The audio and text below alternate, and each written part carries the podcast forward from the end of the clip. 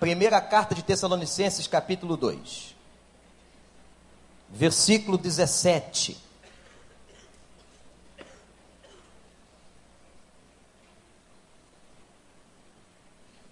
Eu tenho orado muito para você estar aqui. Eu quero que você saia daqui com essa certeza. Eu tenho, eu vou repetir, como seu pastor, orado muito para que você esteja aqui. Eu posso não saber nominalmente, não sei. Os cerca de 4 mil membros desta igreja, mas eu tenho clamado ao Senhor. Deixa sua Bíblia aberta nesse texto de Paulo. 1 Tessalonicenses capítulo 2, versículo 17. Diz assim: Nós, porém, irmãos, privados da companhia de vocês por breve tempo, em pessoa, mas não no coração, esforçamo-nos ainda mais para vê-los pessoalmente, pela saudade que temos de vocês.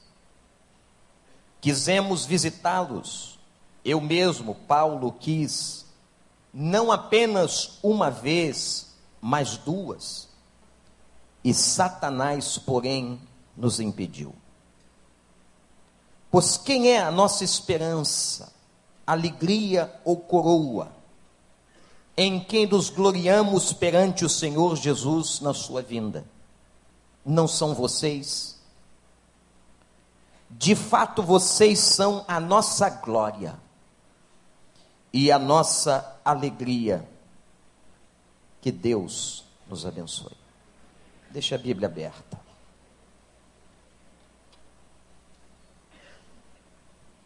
Nesse momento em que a igreja passa uma transformação no mundo inteiro, e uma transformação, irmãos, que tem vindo da parte de Deus. Aqueles que frequentam e têm estado aqui para adorar cada domingo,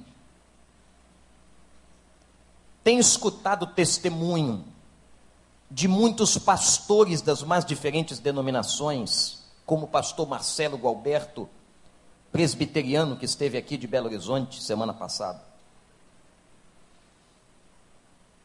Nós temos escutado testemunhos missionários de gente do Nordeste, de gente no meio do povo árabe, com os muçulmanos. A igreja passa por uma transformação no mundo. Eu vejo que Deus está fazendo e trazendo uma operação extraordinária. Estão acontecendo coisas no mundo inteiro com jovens, com adolescentes, com casais, com gente da terceira idade, no mundo inteiro. E Deus está trazendo um despertamento. Eu não sei se você tem algum tempo de leitura ou de buscar essas coisas. Mas há lugares no mundo que Deus está derramando um grande avivamento. Eu me lembro que há um ano atrás nós começamos uma campanha de oração pedindo a Deus que trouxesse sobre a nossa igreja, porque cada pastor tem que responder pelo seu próprio rebanho, eu só posso responder por este rebanho. Clamando ao Senhor que Deus mandasse sobre nós um avivamento. Eu fiz uma série de mensagens, foram mais de dez reflexões de uma hora cada uma sobre um avivamento. Nós começamos um culto de oração, só de oração, que era até pedido de muitos, às sete e meia da manhã aqui no templo, orar, orar todos os dias por um avivamento. No que se traduz esta palavra?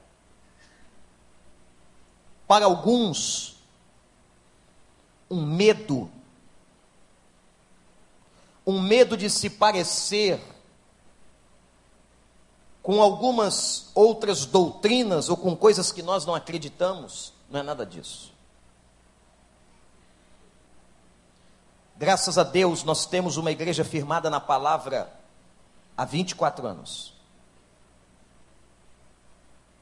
Praticamente metade do culto que nós prestamos a Deus a cada domingo aqui, eu volto a repetir, praticamente a metade do tempo é gasto com a exposição da palavra. E nós não vamos perder isso em nome de Jesus porque a convicção deste pastor, a convicção nossa é de que é a palavra que muda, é a palavra que salva, é a palavra que transforma e não é a personalidade de qualquer líder. Não é a força de uma liderança. Nós não estamos no esquema de vendas não é a persuasão de um vendedor, não é a competência de um líder, mas o que muda o coração, a essência de uma pessoa é o poder do Evangelho. Eu creio nisso. Não é, e nós podemos fazer aqui qualquer malabarismo e você achar muito interessante, muito bonitinho, mas o que vai você levar para casa e mudar a sua vida, mudar o seu coração, mudar o seu casamento, mudar a mente dos seus filhos, mudar a história de vida de uma pessoa, é o poder do Evangelho. E Evangelho, esta igreja prega e continuará pregando em nome de Jesus. Porque um dia, meus irmãos, esse pastor passa, você passa, mas a Bíblia diz que a única coisa que não passa é a palavra de Deus. E ela precisará continuar sendo pregada até a volta do Senhor. E quando ele voltar em glória, nós vamos então ter o nosso momento triunfal de ressurreição, de alegria, de gozo, e vamos subir com ele. Essa é a nossa fé, isso é o que nós cremos. Não esperamos em Cristo apenas para essa vida, só para receber algumas bênçãos. É uma benção no emprego aqui, é outra na saúde ali, são coisas importantes, são, mas nós não esperamos em Cristo só para esta vida, a nossa esperança é a glória do Senhor e o triunfo da glória do Senhor, a vida eterna em Cristo Jesus. Você crê na vida eterna, porque tem gente dentro da igreja que não crê na vida eterna e tem um medo danado de morrer. Sabe por que, que tem medo de morrer?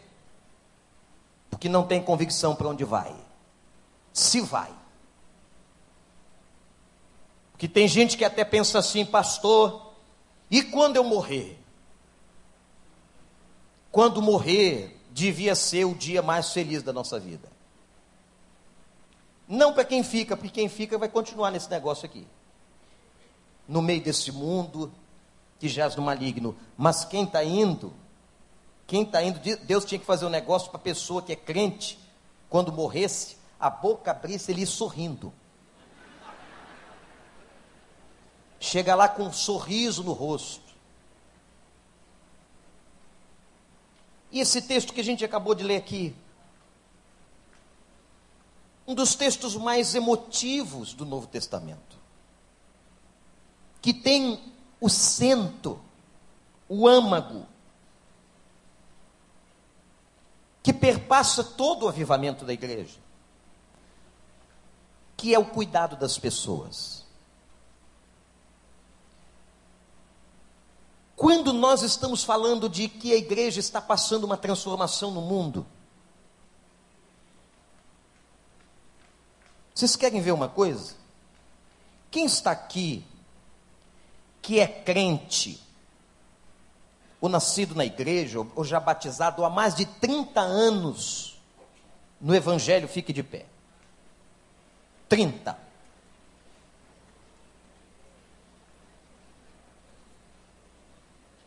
Olha que problema. quanta gente boa. E se eu conversar aqui e fizer uma entrevista, os irmãos vão dizer assim: vão dizer assim, pastor, a igreja mudou muito. É verdade ou não? Agora a pergunta que eu faço a vocês, não quero ouvir a resposta por constrangimento aos novos. Ela mudou para melhor ou para pior? Eu não quero ouvir. Eu quero que você pense. Se você diz assim, ela está pior, a igreja hoje é pior do que a igreja de 30 anos atrás, você está dizendo assim: olha, eu sou um cara saudosista, e aquilo lá é que era bom, e quando a gente fica naquilo lá que era bom, a gente não curte o presente não tem visão do futuro. E quando a gente diz assim, aquela igreja lá era melhor, é isso que a gente passa para os nossos filhos e para uma nova geração. É isso que a gente passa para os nossos adolescentes. Dizendo assim: ah, você não sabe, é lá que era bom. Gente, nós cremos ou não cremos no controle de Deus na história da igreja? Nós cremos ou não cremos que o que Deus fez nos últimos 30 anos, pode ficar de pé aí, não senta não, fica aí. O povo de Israel ficava mais de 5 horas ouvindo sermão em pé. A gente está passando que mensagem para as pessoas? O que Deus está fazendo nos últimos 30 anos é tremendo. Você quer ver uma coisa? Quem que está em pé aqui que tinha igreja maior do que mil membros naquela época? Pode levantar a mão. Um, dois, mil. Três, quatro, cinco, Umas dez pessoas aqui conheceram que era uma igreja de mais de mil membros. A grande massa que está aqui de pé, de 30 anos para lá, pegou aquelas igrejas, como eu preguei, peguei a minha igreja, ela estava explodindo no seu crescimento, ela tinha 700 membros. O mundo mudou. A estratégia de como essa igreja funciona mudou. E eu preciso olhar para isso, eu preciso olhar para frente. Deus continua com o controle da história nas suas mãos e da igreja. Você acredita realmente nisso, nessa soberania de Deus? Você acredita nesse controle de Deus na história sobre a sua igreja? Eu edificarei a minha igreja e as portas do inferno não prevalecerão contra ela. Deus está no controle, eu creio nisso, irmãos. Então nós temos que ter um novo olhar para um novo tempo. Eu estou vendo ali em pé meu professor. Foi meu professor no seminário, era um menino que não sabia nada, e o pastor Silvino Neto me ensinou educação religiosa. Mas este homem, e me permitam um testemunho sobre ele, é um homem que conhece tecnologia como poucos tem um doutorado na área de ensino à distância, faz um trabalho lindo com a sua ONG. É um pastor que Deus tem usado fora das paredes do templo. E se você sentar com o pastor Silvino, com a sua inteligência, sua competência, vai dizer assim: o mundo mudou. O mundo mudou. E se o mundo mudou, nós precisamos mudar. A única coisa que não muda é a fundamentação deste livro. Isso não muda. A sã doutrina não muda. As verdades do Evangelho não mudam. A base de sustentação da nossa fé não muda. A filosofia do que cremos está aqui e não muda. Isso não muda. E se alguém te pregar alguma coisa contrária a esta verdade, como diz a palavra, é anátema não serve, não vem de Deus. Portanto, aqui está o fundamento da nossa fé, a palavra de Deus. Podem sentar, obrigado, irmãos. E quando a gente pensa que o mundo mudou, eu tenho que te perguntar o seguinte: o que é que Deus quer de mim nesse novo tempo? Paulo plantou uma igreja em Tessalônica. Foi Paulo que plantou esta igreja. E ele diz uma coisa linda no capítulo 1, verso 15, quando ele fala assim: Este evangelho que chegou até vocês chegou em poder, e no poder do Espírito Santo. Isto é, a organização desta igreja, o que Deus fez em Tessalônica, foi tremendo.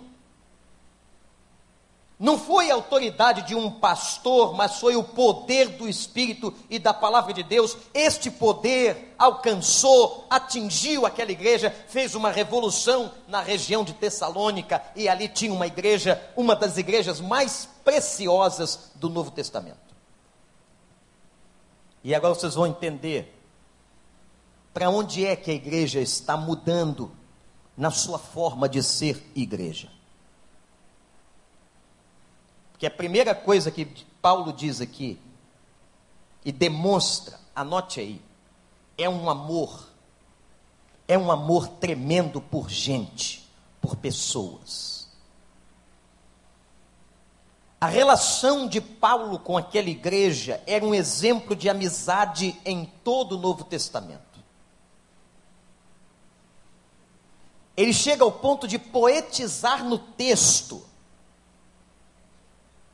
e dizer assim: Eu estou separado de vocês só por vista, mas o meu coração está junto de vocês. O meu coração está junto de vocês. Havia uma ligação, uma simbiose de alma, uma simbiose espiritual entre a igreja de Tessalônica e o apóstolo Paulo. Meus irmãos, me impressiona o cuidado de Paulo com as pessoas. O crescimento da igreja do século 21, as mega igrejas do mundo, não pode nos fazer perder o sentido de que nós temos que cuidar de pessoas. Esse é o ministério da igreja. O dever de uma igreja, e quando eu falo de uma igreja, tira da tua cabeça essa coisa institucional. Não, é o dever da razão social, primeira igreja batista do recreio. Não, esse é o dever da igreja corpo, da igreja eu, da igreja você. Esse é o nosso dever. Nós estamos aqui essencialmente para cuidar de pessoas. E cuidar de pessoas implica no fato, desde o momento em que elas nascem de novo, aquele momento que elas estão sendo gestadas e geradas pelo Espírito Santo. E sabe quem Deus usa para fazer essa gestação no Espírito? É a tua boca, é a tua vida, é o teu testemunho. Quem produz crentes são crentes. Esse ministério é tão glorioso da gente falar para as pessoas de Jesus, que os anjos de Deus pediram para que eles tivessem esta proeminência. Como se tivessem dito: Senhor, me dá esse privilégio. E Deus disse: Não. O privilégio de pregar às pessoas é das pessoas. Por quê? Porque anjo não sabe o que o humano sente. Anjo não sabe o que é emoção humana. Anjo não tem câncer. Você já viu dizer que algum anjo tinha gastrite crônica? Que algum anjo estava com problema no pulmão? Você já ouviu dizer que o filho de um anjo, um anjinho, está fumando maconha? Você já ouviu dizer que algum filhote de anjo está numa rebelião tremenda na sua escola, perdido, dando dor de cabeça para sua família? Não. É gente que entende de gente. E quando a gente fala do Evangelho, leva a Cristo, leva a esperança, a gente compartilha a dor. As pessoas são conquistadas no coração. Não é quando você dá aquele folheto à moda antiga, lê aí que é a palavra de Deus. você não vai conquistar muita coisa. Talvez na sua misericórdia Deus use todos os métodos e todas as maneiras, entretanto, você vai conquistar muito mais se você achar uma brecha no coração do outro. E a brecha do coração do outro está e acontece quando eu me identifico com o outro. Quando eu digo assim, você está chorando por causa da criação dos teus filhos.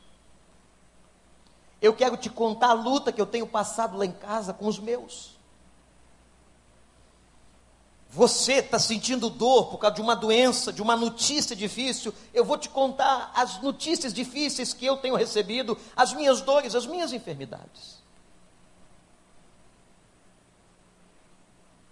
esse senso de amor, de cuidado, de unidade, precisa e deve permear a mente da igreja. Quando você pega uma criança, você tem que ensinar a ela. Você tem que mostrar o caminho, Deus na sua soberania e na sua sabedoria Podia ter feito os nossos filhos como ele fez muitas raças de animais, muitas espécies, em que aquele animal bebê é capaz de se tornar independente. Por que, que ele não fez assim com a gente? Imagina na maternidade uma criança nascendo dizendo: Ufa, cheguei. E já estou indo. Mas você vai para onde, pequeno? Eu vou por aí, vou ver minha comida. Imagina que loucura.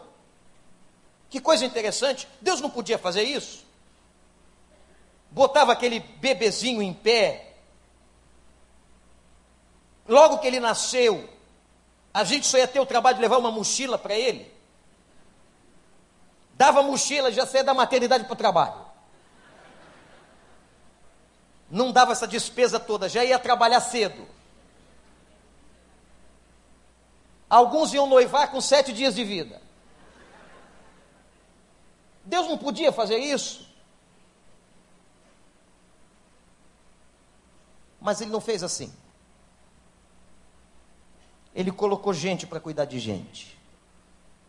E leva muitos anos.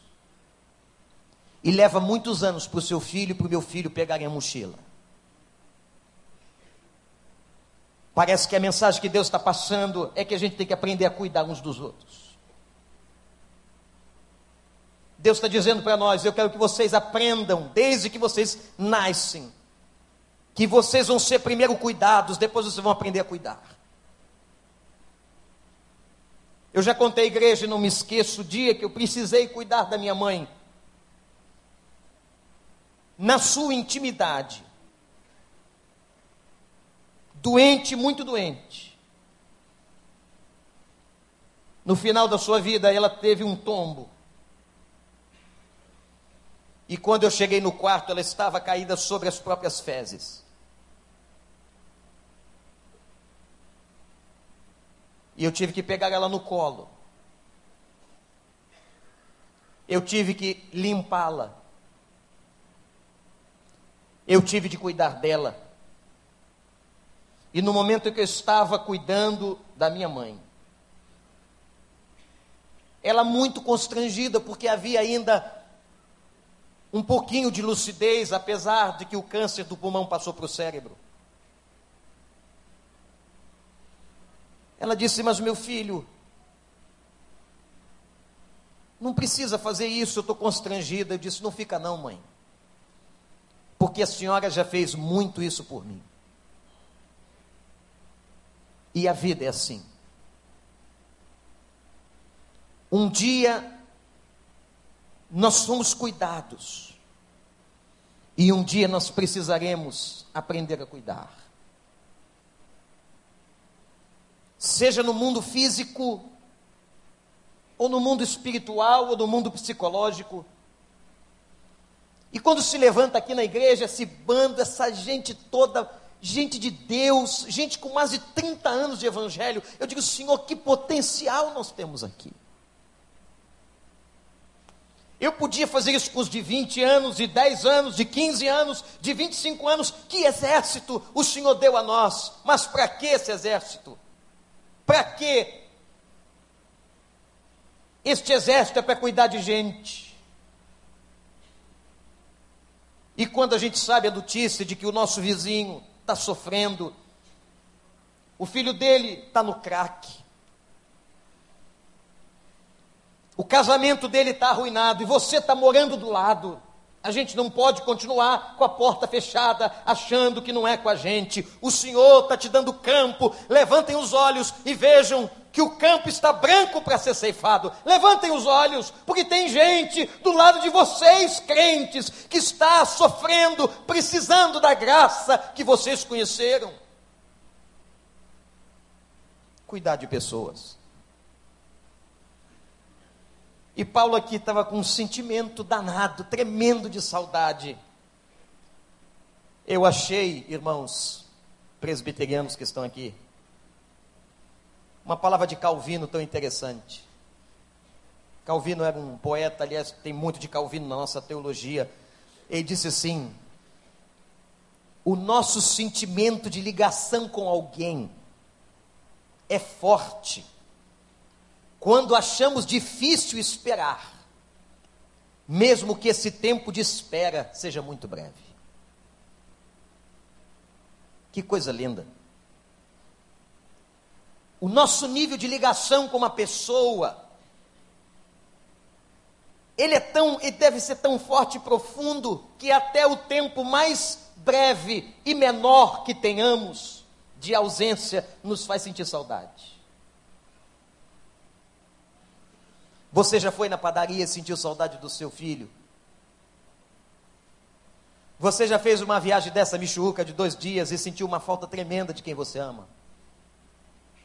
É isso que Paulo estava sentindo. Mas, meus irmãos, a sociedade que a gente vive hoje, cada vez mais as pessoas centradas em si.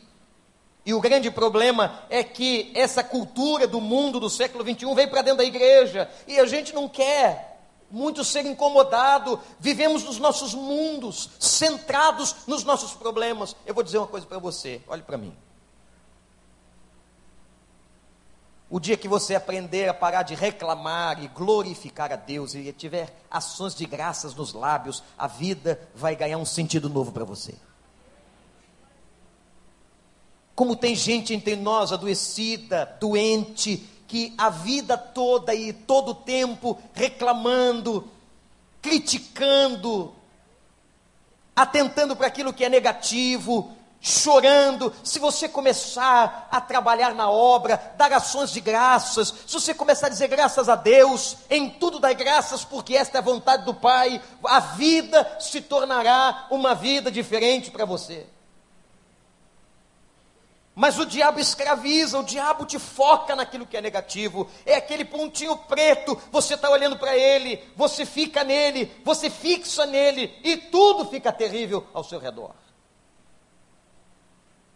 O que mais hoje nós precisamos é de cuidado e cuidarmos uns dos outros.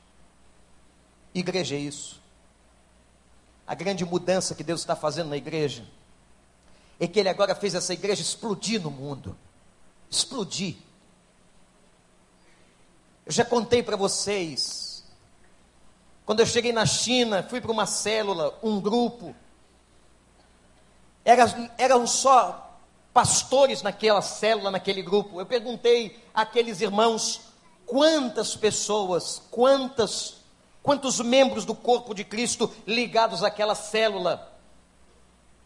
E ele disse, pastor, esta célula lidera e participa sob o cuidado de 5 milhões de pessoas. Eu disse o quê? Onde é o templo de vocês? Não temos. Vocês não têm templo? Não.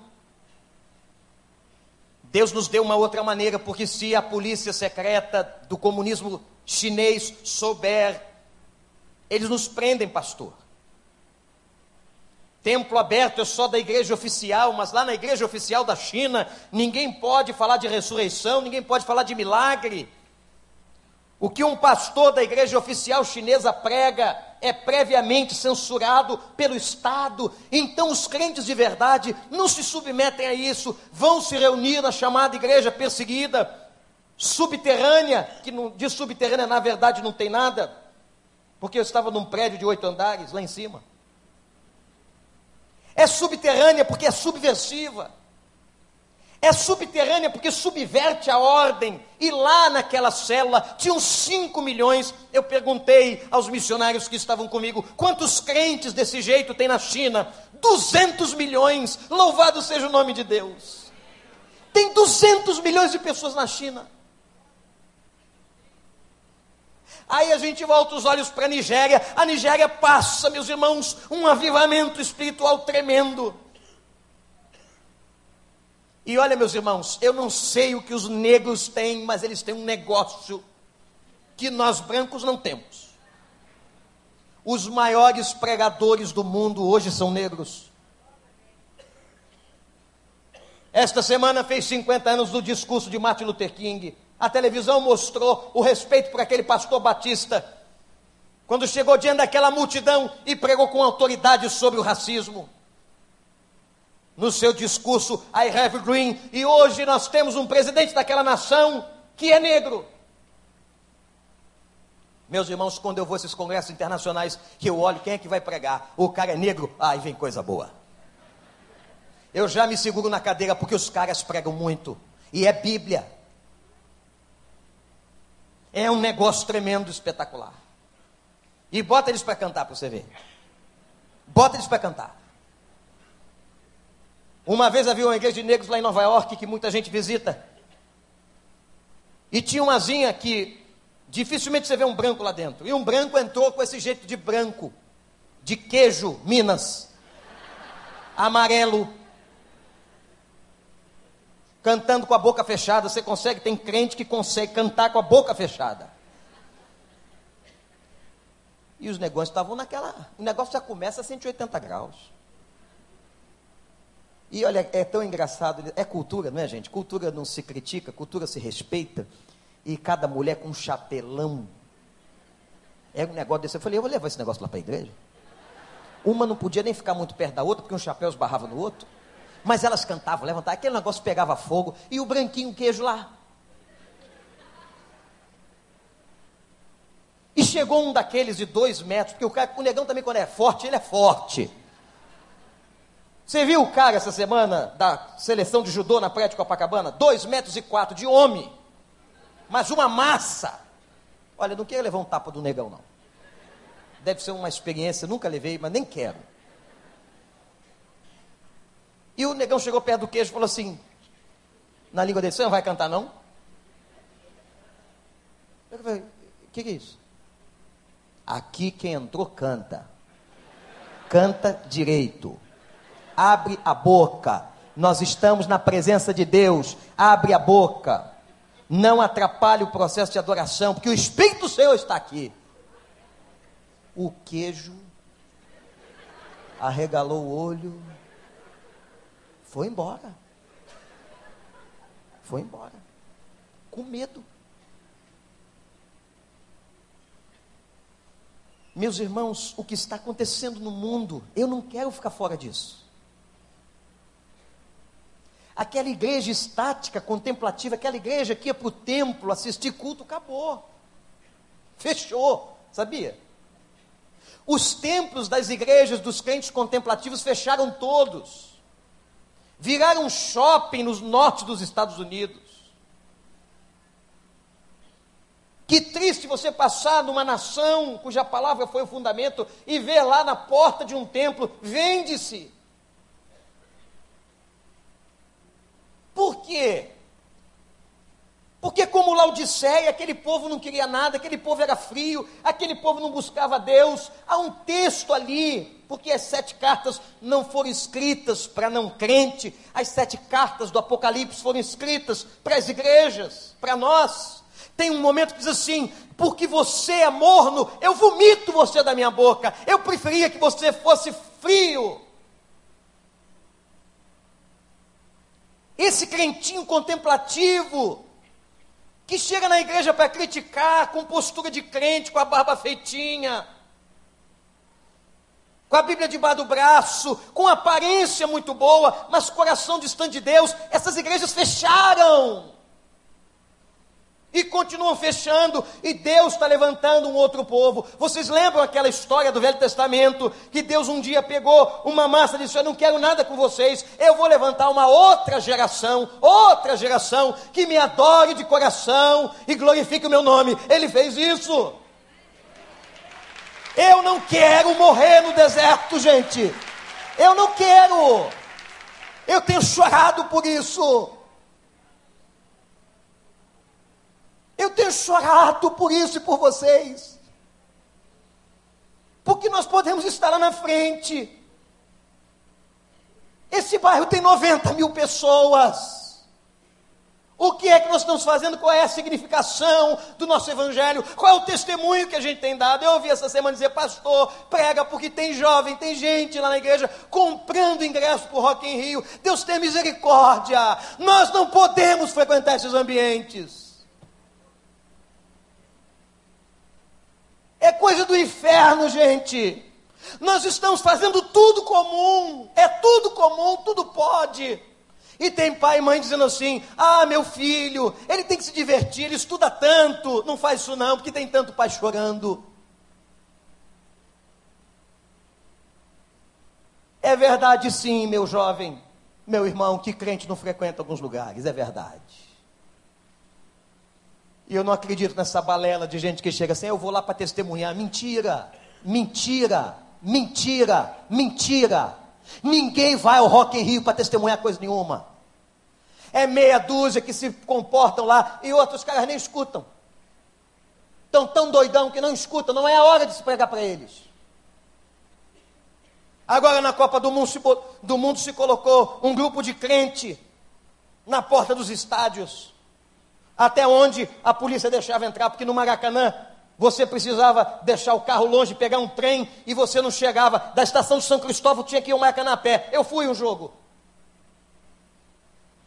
E botaram os caras dando folheto. Ninguém pegava, sabe por quê? A cabeça do cara está em outro lugar. Nós temos que ter estratégias inteligentes. Não é para depois você sair de lá e dizer assim, ah, tá vendo? Eu fui evangelizar na Copa do Mundo. Tem nada a ver.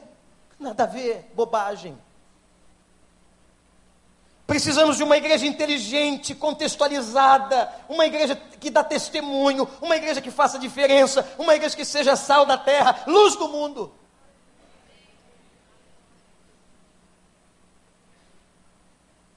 Paulo cuidava dos Tessalonicenses. Em Romanos capítulo 16, leia lá depois em casa, tem 28 pessoas e famílias que Paulo cita. 28 ele cita pelo nome. A pergunta que eu faço: de quem você tem cuidado? Quem é teu discípulo? Quando eu falo quem é teu discípulo, é claro que nós todos somos discípulos de Jesus, mas quem é aquele com quem você tem cuidado? A gente tem clamado desse púlpito, gente, vamos entrar nos pequenos grupos, nas células, vamos entrar, porque ali você vai ser cuidado. Mas olha só, nós não queremos formar células ou PGs doentes, não, de gente que se reúne para contar da vida dos outros. Não é esse o nosso interesse. Célula não é para isso, PG não é para isso. Não é para as pessoas ficarem de fofoquinha comendo pastor no jantar. Os líderes da igreja, não, é para oração, é para compartilhamento, é para quebrantamento, é para fixar a mensagem do domingo e é para levar a gente para Jesus. É para isso. Se o seu PG ou a sua célula não funciona assim, pode fechar. Eu me proponho a começar tudo de novo. A igreja ficou dois anos investindo, foram mais de 150 mil reais investindo em líderes. Essa igreja investe muito, graças a Deus. Em coisa que a gente acredita em coisa séria. Mais de 150 mil reais. E tem gente que ainda não atendeu. Não entendeu? Se você está junto no PG, é para você ali orar, amar seus irmãos, pastorear um ao outro, compartilhar da palavra e levar gente para aquela cadeira vazia para se converter. E quando você chegar aqui dizer, pastor, esse aqui foi convertido lá com a gente, é meu filho na fé, eu vou cuidar dele. É isso, é isso. Deu para entender? O que a gente está fazendo aqui não é reengenharia. O que a gente está fazendo aqui é voltar para o Novo Testamento. A igreja, e vocês ouviram Roberto e vocês ouviram o pastor Armando Bispo, vocês ouviram Paulo Mazzoni, vocês ouviram tanta gente de Deus dizer: a igreja perdeu foco ao longo da história. E uma das coisas hábeis que o diabo fez foi botar todo mundo no templo e ficou com a chave na mão. Ficou com a chave na mão, dizendo o seguinte: é, eu quero eles é ali. Porque o diabo, eu já preguei isso aqui recentemente, o diabo não quer te matar, o diabo quer te envergonhar. O diabo quer ferir você. Ele é muito astuto, diz a palavra. Os filhos das trevas são muito mais astutos. Então ele trancou a igreja no templo. E a igreja passou séculos e séculos e séculos dentro do templo. Mas o Novo Testamento diz assim: e eles se reuniam nas casas e no templo, nas casas e no templo. E crescia o número. E o Pedro fazia um sermão, era 3 mil conversões. E o outro fazia outro, era 5 mil. E aí Jesus disse assim: vocês vão poder fazer uma obra maior. Vocês vão poder fazer uma obra maior. Coloca isso na tua cabeça: você pode fazer uma obra maior em nome de Jesus. Você pode fazer uma obra maior. Quando eu olho, e diz: ah, há uma ganância de crescimento. Não é ganância de crescimento, não, irmão. É porque tem um monte de gente aqui ao redor da gente indo para o inferno. Eu recebi um e-mail de uma irmã da igreja que recebeu de uma outra irmã. Esse meio me traz alegria e me traz tristeza.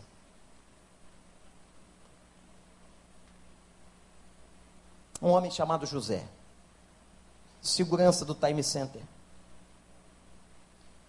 foi convidado para assistir os nossos cultos pela irmã Estela Dalva. Estela está aí? Irmã Estela Dalva convidou um segurança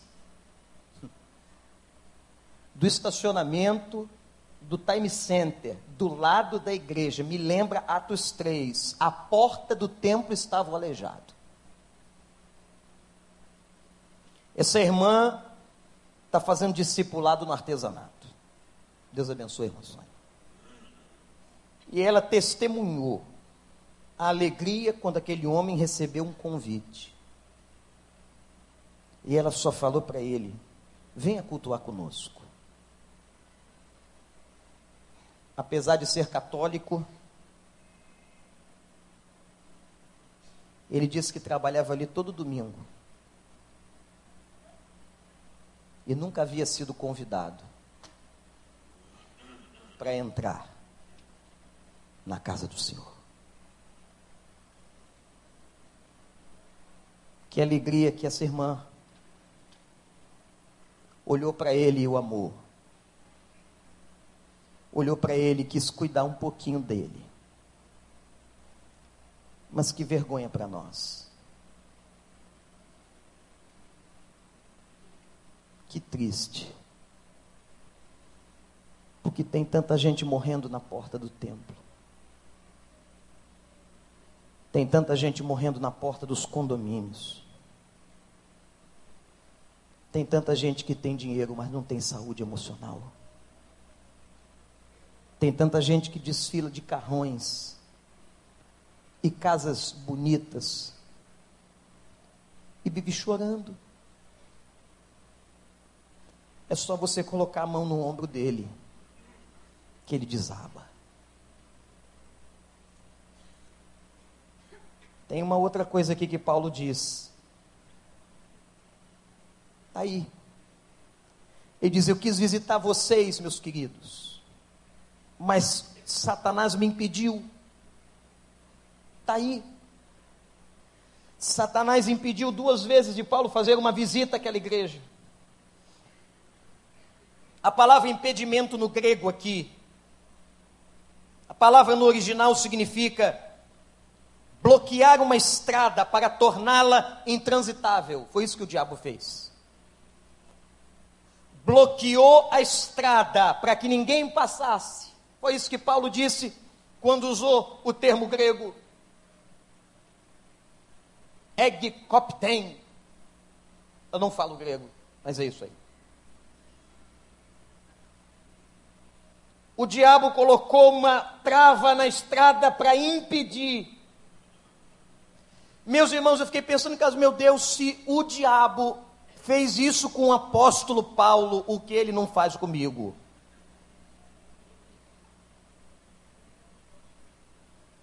Tem que ter muita oração. Por que, que o diabo impediu Paulo de ir a Tessalônica? Porque ele sabe que Paulo cuidaria da igreja, aconselharia, estaria com os bebês espirituais.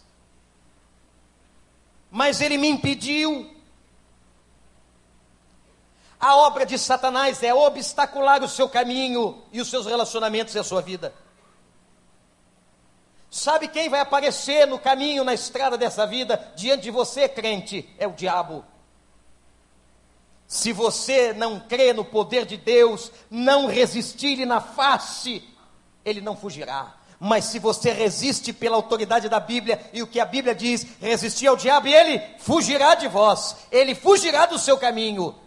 Se ele quer impedir você, o seu trabalho é superá-lo em nome do Senhor dos Exércitos. Isso é batalha espiritual. Eu de um tempo para cá comecei a perceber que eu tinha que orar por alguns Sabe por que, que Satanás está fazendo? Impedindo o cara de vir na igreja. Porque aqui é o nosso quartel-general. Domingo é dia da ressurreição. Ainda tem isso na Bíblia. Isso não mudou, não. Fundamento não muda. No primeiro dia da semana, no domingo, estava todo mundo, todo o povo reunido. Isso nunca mudou. Isso é texto, isso é palavra pode ser reunião dentro desse templo, pode ser essa reunião lá na rua, pode ser essa reunião lá em qualquer lugar, na praia, mas todos reunidos no primeiro dia da semana para celebrar que Jesus Cristo ressuscitou.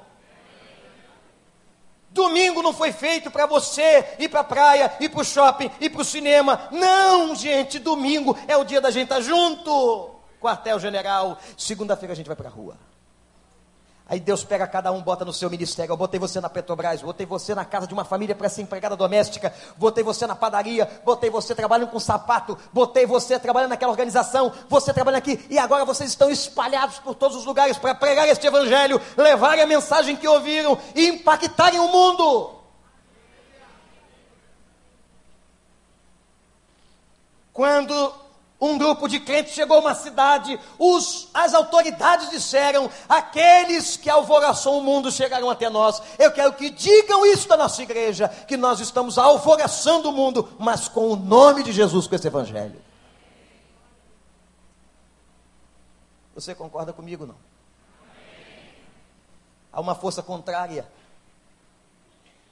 Veja como Deus está fazendo quem está aqui há mais tempo. Primeiro a gente pregou uma série tremenda sobre batalha espiritual. Depois a gente pega uma série sobre avivamento. O que é que Deus está dizendo para a igreja? Quando Satanás impediu Paulo, impediu, não deixou você cuidar, colocou obstáculos e mais, irmãos. Vou dizer alguma coisa aqui ousada. Ele coloca alguns infiltrados entre nós como proclamadores de coisas do inferno. Porque gente que às vezes fica entre nós pregando pecado, motivando pessoas a pecar, não é de Deus, não pode ser de Deus, resista-lhe no rosto, como diz a palavra. Olha só, cara, você está me aconselhando coisa que não é bíblico. Você está estimulando o que é pecado, eu não vou compactuar com você. Gente, vamos acabar com esse negócio, porque é muito legalzinho, aquela pessoa muito boazinha, é muito amiguinho do meu filho, e eu vou deixar ele dizer e fazer o que ele quer. Não pode, não pode, resista-lhe com a palavra. Mas alguns se filtram na igreja de Deus, isso é na história inteira, para contaminar com as suas fofocas, com seus pecados, com a sua maledicência, com as suas brincadeiras indevidas, com a, as suas, o seu mau gosto, infiltra-se no nosso meio, é o diabo obstaculando o seu caminho. Não permita, porque essa força contrária quer te enfraquecer. Eu comecei a orar para que a gente pudesse vir, porque é o seguinte, gente, a estratégia é simples. A Bíblia diz que a fé vem por onde? Hein? A fé vem pelo ouvir e ouvir a palavra de Deus. Se nós não estamos aqui ouvindo o recado de hoje, quem não está aqui ouvindo o recado de hoje, não está na internet, não está aqui, não sabe nada, vai chegar aqui de tarde. O que, que aconteceu, hein? Ih, tem um pessoal está esquisito aí, o que, que houve? Ih, que negócio estranho. Claro, o cara está fora. Você às vezes participa de um movimento tremendo, uma coisa espiritual, você vai contar para o outro, o outro, ah, e daí? Ele está fora. Ele não sabe, não participou. Eu comecei a clamar, Senhor, traz o teu povo. Porque o diabo está obstaculando o caminho das pessoas para ouvir o Evangelho. Obstaculando para que elas não cuidem de outros. Não, cuida só da tua vida. Você tem muito problema. Esse negócio de trabalhar para Deus é para quem ganha dinheiro na igreja. Quem faz ministério remunerado. Você não. A gente paga para eles fazerem. Isso é do diabo. Obstaculando tua mente, teu caminho. Eu quero desafiar vocês a que a gente vença esse valente. Esse valente vai cair. Vamos vencer o valente que é o diabo. Vamos tirar a armadura dele e vamos dividir esses despojos. Eles não vão, ele não vai levar. Não vai. Ele não pode levar, gente nem a nossa casa, nem os nossos filhos. Não vai levar. Você tem que resistir, mas se você demole, der brecha, ele vai entrar. Ele é tão astuto que na pequena brecha ele entra na tua vida e destrói. Destrói. Aí se eu pudesse botar alguns aqui para dar testemunho de como o diabo destrói. Que luta que luta, como ele tentou lutar contra mim. Se levantando dentro da minha casa, contra minha esposa. Mas irmãos, eu acredito que todos nós aprendemos uma lição com essa experiência, e a lição é prática, é bíblica. Resiste ao diabo, ele foge. Ele foge. Ele fugiu.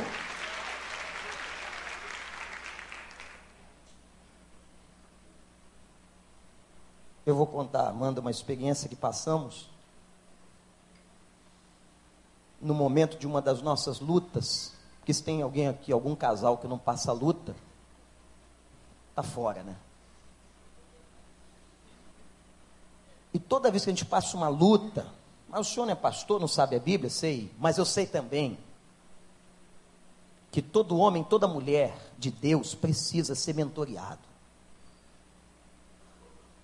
E eu quero louvar a Deus porque muita gente me ajudou, me mentoriou, me acompanhou. E sabe o que eu fiz um dia? Um homem de Deus me chamou, tocou no meu coração, disse assim: Vem aqui que eu quero conversar com você. Só que eu vim aqui não era ali, não. Não era pegar meu carro e me deslocar confortavelmente até o Barra Sul ou lá na ponta da Barra. Não, o homem morava no sul da Espanha. Eu disse: Como é que é o negócio? É isso mesmo. Vem aqui. Vem aqui com ela. E sabe o que uma pessoa que tem o um mínimo de seriedade faz quando escuta Deus? Obedece, porque obedecer é melhor. Mas o diabo podia colocar assim: o quê? Você vai gastar dinheiro para ir à Espanha? É um dinheirão, uma passagem, você paga em dólar, que isso? Você não tem condições, é a primeira resposta. Mas, gente, quando alguém está doente, quando há uma necessidade, você investe tudo que você tem pela cura. E o mais importante, prioridade passa a ser isso. Eu, às vezes, o Daniel pega muito isso. É, chega uma pessoa aqui, cheia de cocaína, cheia de problema. Você diz assim: ó, você precisa de uma ajuda técnica, médica, desintoxicação, investimento. Ah, mas para isso eu não tenho dinheiro. Para o inferno, você precisa investir.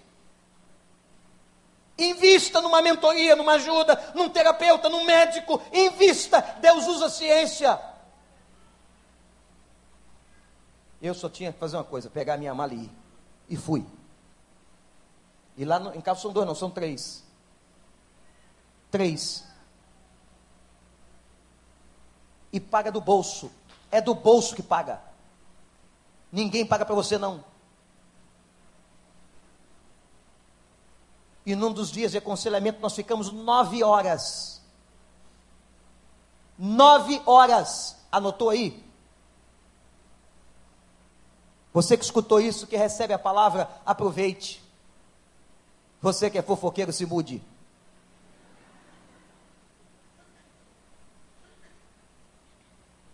Nove horas. E depois de um processo exaustivo, porque era a batalha da gente sair suado. Havia alguém sair suado, ficando sentado o tempo todo? Porque a batalha travando, é o diabo querendo destruir um ministério inteiro. Eu estava a ponto de entregar o ministério desta igreja. E o Senhor tomou aquele homem e disse: Você não vai fazer isso, porque eu não quero. E eu que te dei, quem vai tirar sou eu na hora que eu quiser, a soberania é minha. E se tem alguém que não crê, é problema de quem não crê, mas eu vou fazer a obra. E quem não crê não vai ver a glória de Deus. Não vai, gente. Só vê a glória de Deus quem crê.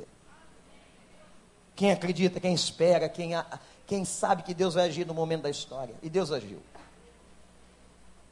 Mas a gente imagina dois mestres em psicologia. A gente precisa do racional, dos questionamentos. Saímos daquela experiência espiritual, fomos até a França pegar um, um avião e tínhamos que dormir à noite num hotel. Às três horas da manhã nós tínhamos que sair do quarto para ir para o aeroporto. E a grande pergunta que eu fazia, nós fazíamos a Deus o seguinte: Senhor, será que tudo isso foi realmente uma obra do inferno? para destruir nossas vidas, nossa família, nossa igreja? Será que isso realmente? Eu preciso ver, Senhor. Senhor, desculpa, perdoe-me, porque eu sou um cara com a fé muito pequena. Eu tenho uma fé muito pequena, eu sou medroso. Desculpa, Senhor. E ele disse assim: Você vai ver. E quando nós chegamos na porta do elevador, estava carregando meu filho, coloquei numa cadeira. E um fenômeno sobrenatural aconteceu ali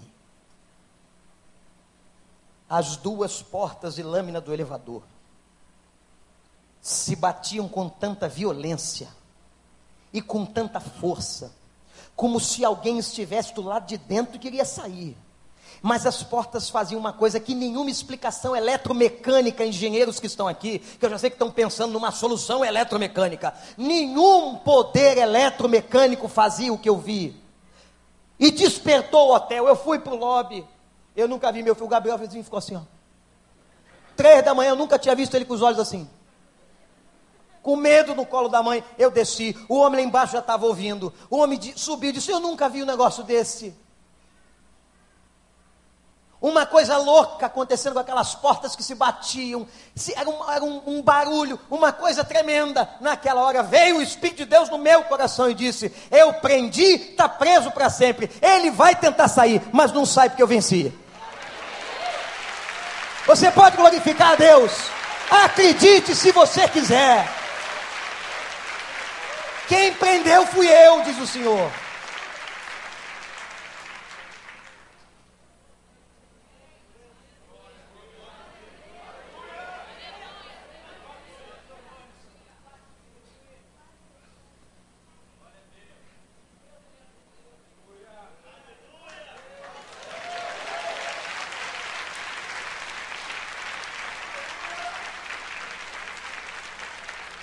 Mas eu me lembro que como é que eu fui atacado, criticado, até de homossexual fui chamado.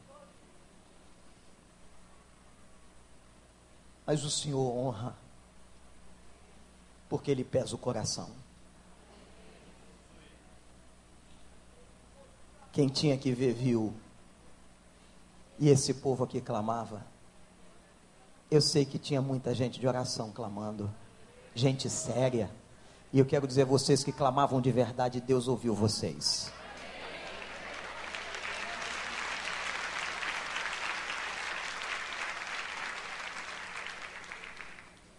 Agora Ele quer fazer com a gente. Eu tenho coisas grandes e firmes que vocês não sabem.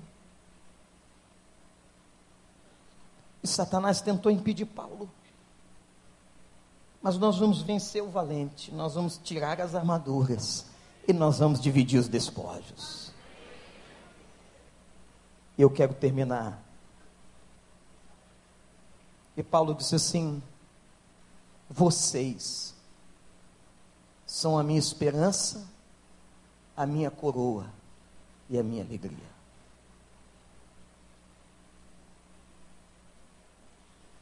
Vocês são esperança, porque vocês vão continuar essa obra. E Paulo sabia que estava no fim. Vocês vão continuar. Adolescentes dessa igreja, vocês vão continuar. Jovens, vocês vão continuar. Amanhã são vocês, pastores novos, que vão estar aqui. Até a vinda do Senhor, vocês vão continuar. Um dos sonhos que eu tenho é escrever a linda história dessa igreja, irmão Sérgio Vasconcelos, que começou na sua casa.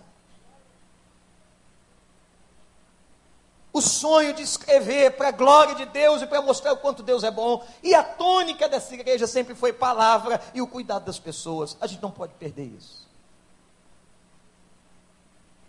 Vocês são a nossa esperança, diz Paulo, e mais a coroa. Haviam dois termos para coroa no Novo Testamento. Um termo era usado para a coroa do rei e o outro era usado para a coroa de um atleta. O termo grego que Paulo está usando aqui não é diadema, diadema era usado no grego para coroar um rei. Ele está usando Stefanos, a coroa de vitória de um atleta. Que coisa interessante. E Paulo diz assim: vocês que nós ganhamos e cuidamos, são a nossa coroa. Você sabe qual é a única coisa, o único prêmio que uma pessoa crente leva da vida? São aqueles que ele ganhou para Jesus. Como o Apocalipse diz metaforicamente, é como se as nossas coroas fossem colocadas pedras preciosas. Cada vida que você ganhou, cuidou, discipulou, uma pedra foi colocada lá. E assim nos apresentaremos diante de Deus. A glória de todo mestre são seus alunos, a glória de todo crente são seus discípulos. Quantos você ganhou? Quantos você está cuidando? João, quando termina a sua terceira carta, versículo 4, ele diz assim: Eu não tenho, eu não tenho alegria maior do que ouvir que meus filhos estão andando na verdade. Eu não tenho alegria maior. Ah, irmãos, eu quero um dia. Esse é o sonho de qualquer pastor. Um dia que o Senhor disser: terminou aqui, eu te quero em outro lugar. É receber notícias dos irmãos com essa frase: Pastor Vander, a igreja do recreio continua andando na verdade e o homem que me sucederá no tempo que Deus quiser tem que ser melhor, e o outro tem que ser melhor, e cada vez mais homens mais preparados espiritualmente para levar vocês e todo o povo a lugares mais altos. Você pode dizer amém? Por que, que Paulo usou Stefanos e não usou a palavra diadema? Porque nenhum rei, nenhum, entrega sua coroa a ninguém. O rei só usufrui, o rei só curte uma coroa na cabeça cheia de pedras, mas o atleta não. O atleta pegava a sua coroa, a coroa de glória que recebeu como prêmio pela vitória que teve, e ele depositava nos pés do Senhor. A coroa que nós recebemos, a coroa que talvez você tenha hoje, por muitas coisas que Deus te deu, tem que estar consagradas, entregues, porque a glória, a honra e o louvor pertencem a Jesus. Que nós possamos entregar a nossa coroa nas mãos dele. Vocês são a minha esperança, a minha glória e a minha alegria. Nada mais, nenhum crédito será dado a um homem ou a uma mulher, a não ser o crédito de que você cuidou de pessoas. As estrelas na coroa de um homem são aqueles que você levou a Cristo.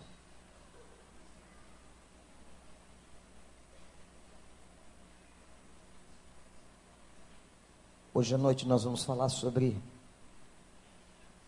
o dia em que Deus disse assim para o povo: ainda há algo de bom. Ainda há algo de bom. Quando nós começamos o terceiro culto, não é para que você fique confortável achando que tem que dormir mais cedo. É para você ver cada cadeira vazia e dizer assim: aqui cabe mais um, mais um, mais um. Mas eu tenho que buscá-los. Eu tenho que cuidar deles, eu tenho que cuidar do seu José. Eu tenho que trazer. Nós temos que trazer para que ele veja a glória do Senhor no meio do seu povo. Às cinco e meia, às sete e meia, às dez e quinze quinta-feira, na célula. Eu tenho que cuidar. Abaixe sua cabeça.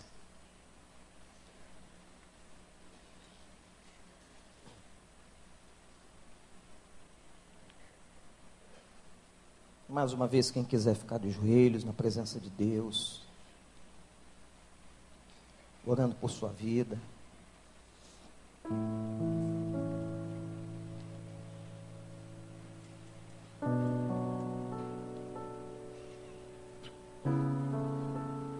Acho que a única coisa que a gente pode fazer aqui agora, irmãos, é pedir Deus tem misericórdia. Pedir para o ministro Robson vir até aqui.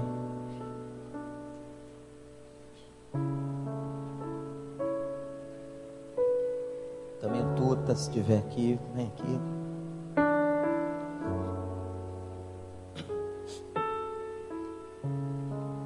Daqui a pouco a banda vai cantar, mas a gente vai fazer uma outra coisa aqui. Clame a Deus, irmão. Diz, Pai, o Senhor me chamou para cuidar de pessoas. Tenho sido tão egoísta, cuidando só de mim. Me ajuda, Pai. Abrir os olhos.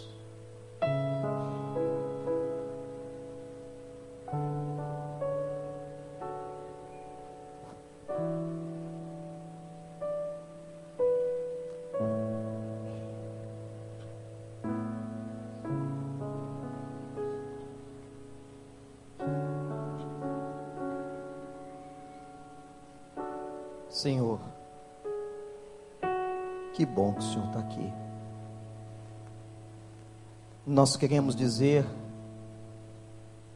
como um dia disse Moisés: se o Senhor não for na nossa frente, nós não iremos. Pai, olha para nós, perdoa os nossos pecados Perdoa a nossa acomodação. Quem sabe gente acomodada há 30 anos. Que ainda vem à igreja só para assistir culto. Pai, lava-nos. Renova-nos. Purifica-nos.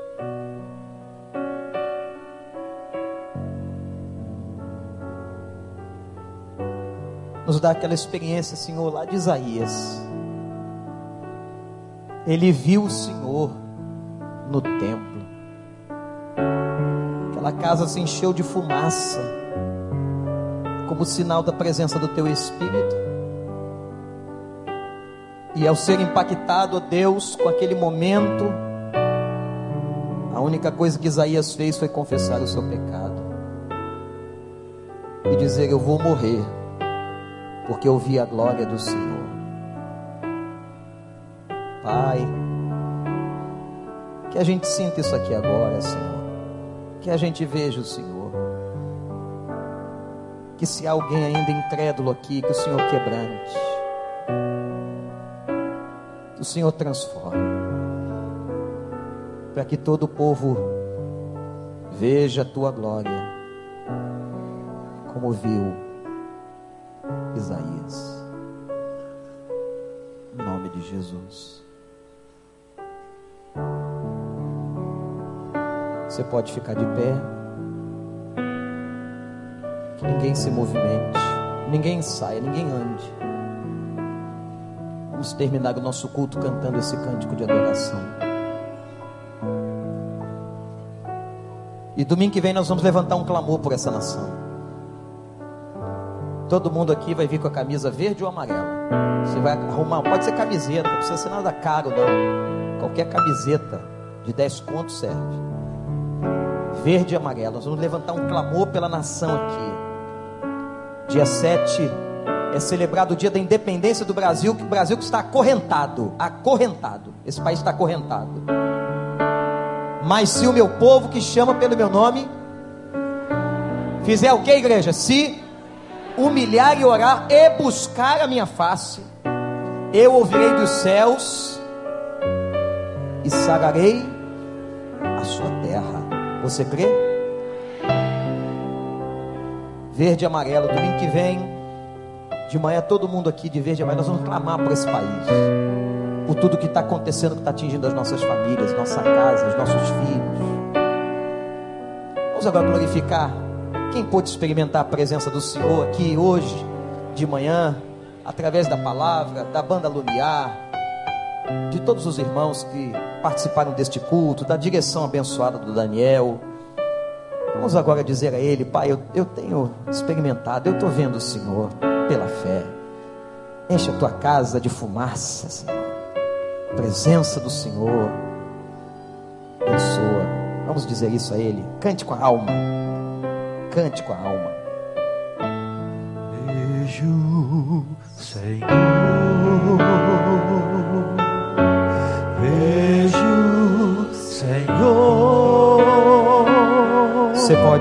Dar as mãos a quem está do seu lado, seu irmão, sua irmã em Cristo. Do povo desta terra. Vejo, Senhor. Vejo o Senhor. Vejo, Senhor.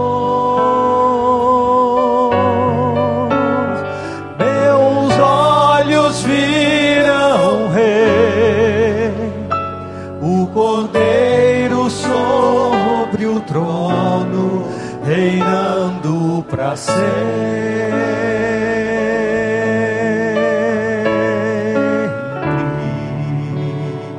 Suas vestes reais suas vestes reais cercam o templo. Aleluia, Senhor.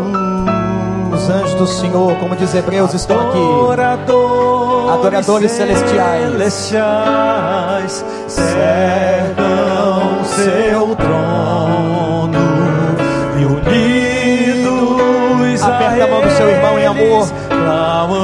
Unidos a Ele. Santo, Santo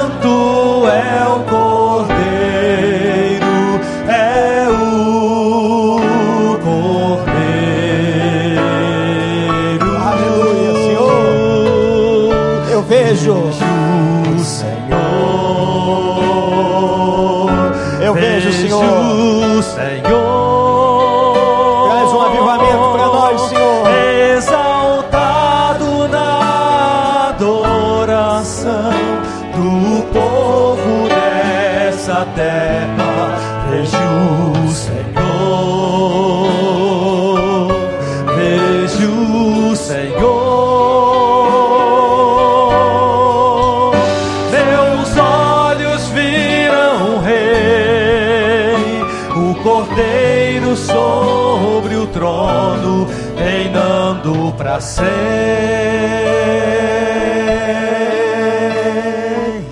As mulheres oram agora e os homens adorem o Senhor. Mulheres clamem, mulheres. A mulher sábia edifica a sua casa. Clame, mulher, clame. Cercam o templo. Os homens adorem. Adoradores celestiais cercam seu eles clamamos santo,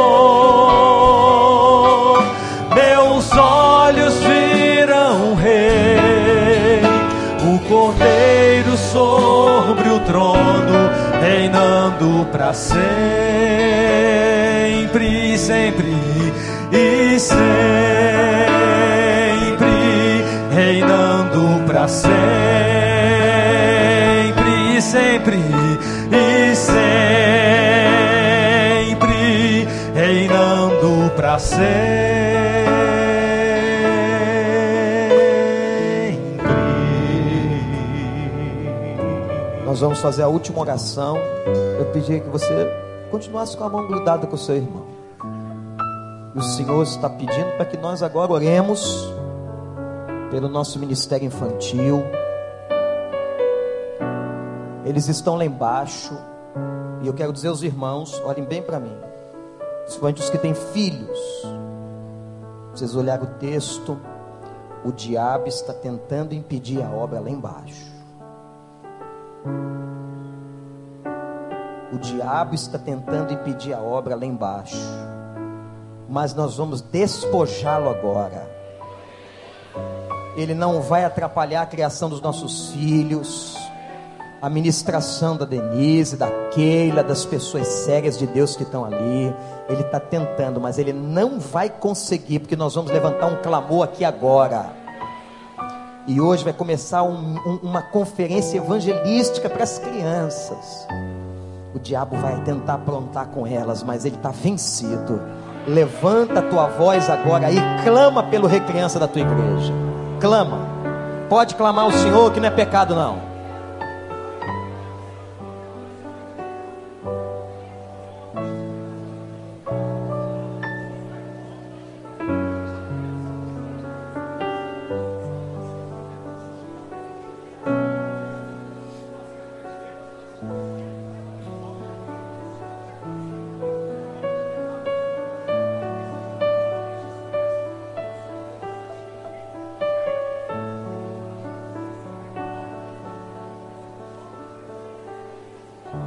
Senhor Deus, o teu povo agora clama pelo ministério infantil desta igreja.